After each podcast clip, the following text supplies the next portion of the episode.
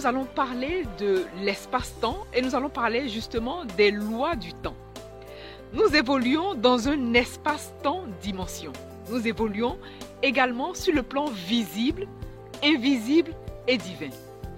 Et l'espace-temps dimension est régi par les lois. J'apprécie énormément le principe des lois universelles. Il existe près de 200 lois universelles. J'aime beaucoup le principe des lois universelles parce que ce sont des principes justes. Ce sont des principes qui s'appliquent à tous et à toutes. Même si vous ne les connaissez pas, elles s'appliquent quand même dans votre existence. Même si vous n'y croyez pas, ces lois s'appliquent quand même dans votre existence. Et aujourd'hui, nous allons parler de, la loi du temps, en fait, des lois du temps. Il existe plusieurs lois du temps, mais nous allons parler particulièrement de trois lois principales. Trois lois principales qu'il est bon pour vous euh, d'avoir en conscience. Trois lois principales du temps. Il existe plusieurs lois que je vous partagerai ultérieurement. Les trois lois principales sont la loi de l'Ecclésiaste, la loi de latence et la loi de Pareto. J'ai choisi de partager avec vous ces trois lois parce que elles ont besoin d'être intégrées. Vous avez besoin de les intégrer dans votre quotidien. Vous avez besoin de les intégrer dans votre façon d'être, dans votre état d'être, pour pouvoir voir des manifestations concrètes dans votre expérience. Avant d'entrer dans le vif du sujet, de vous partager les particularités des lois de l'Ecclésiaste, de Latence et de Pareto, il est bon pour moi d'attirer votre attention sur quelque chose de très important. Lorsque vous vous exprimez, évitez de dire je n'ai pas le temps. En réalité, le temps ne se gagne pas, mais le temps s'épargne. Et plus vous dites que vous n'avez pas le temps, plus vous engrammez cette information dans votre subconscient. Et vous rendez cette information réelle. Le temps vous appartient parce que lorsque vous dites que je n'ai pas le temps, c'est égal aussi à dire que vous n'avez pas le choix, par exemple. Oh, vous avez le choix à tout moment. Passons maintenant à la, loi, voilà la loi de l'Ecclésiaste. Que dit la loi? C'est une loi ecclésiastique, voilà, on dit la loi ecclésiastique ou la loi de l'Ecclésiaste. La loi de l'Ecclésiaste dit qu'il y a un temps pour toute chose et chaque chose a son temps.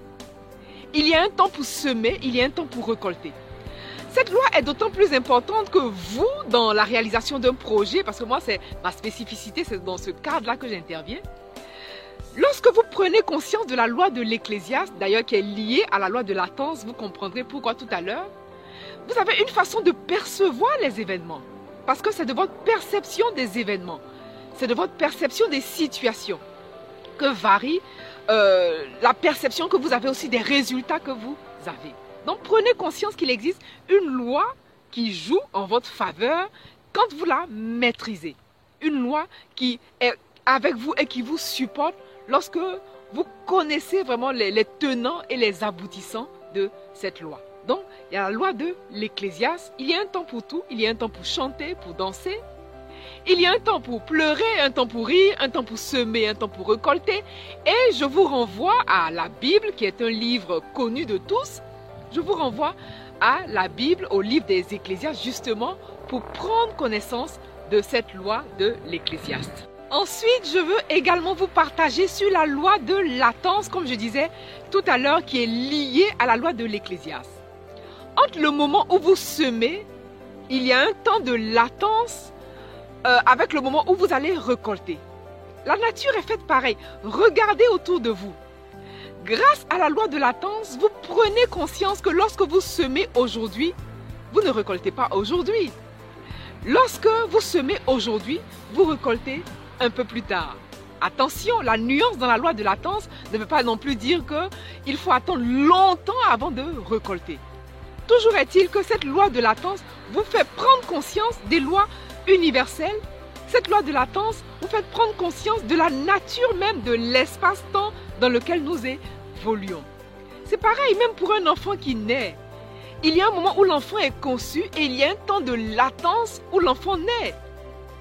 Lorsque vous plantez une graine, lorsque vous semez une graine, il y a un temps de latence où vous allez récolter le fruit de cette graine. Il est important d'avoir conscience de cette loi aussi, justement dans le cadre de la réalisation de votre projet.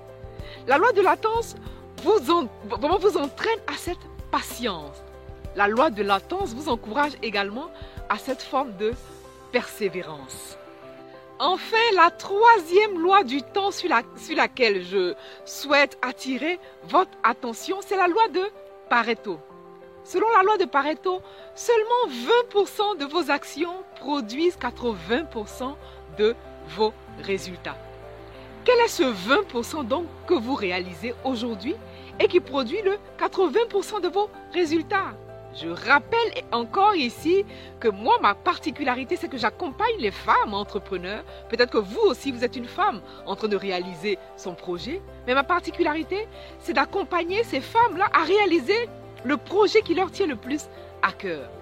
Et donc ici, nous, on veut travailler la spiritualité pour qu'elle nous soit pratique. Pour récapituler, les trois lois que vous voulez prendre en compte, les lois du temps que j'ai partagées ici avec vous sont la loi de l'Ecclésiaste, la loi de latence et la loi de Pareto. Et vous, où en êtes-vous concrètement? Où en êtes-vous concrètement? Est-ce que vous connaissez ces lois? Est-ce que vous les utilisez Comment vous les utilisez dans le projet que vous réalisez concrètement? Laissez-moi un message si vous souhaitez qu'on en parle de cœur à cœur. Et partagez cette vidéo. Je vous remercie pour votre attention et je vous dis à bientôt.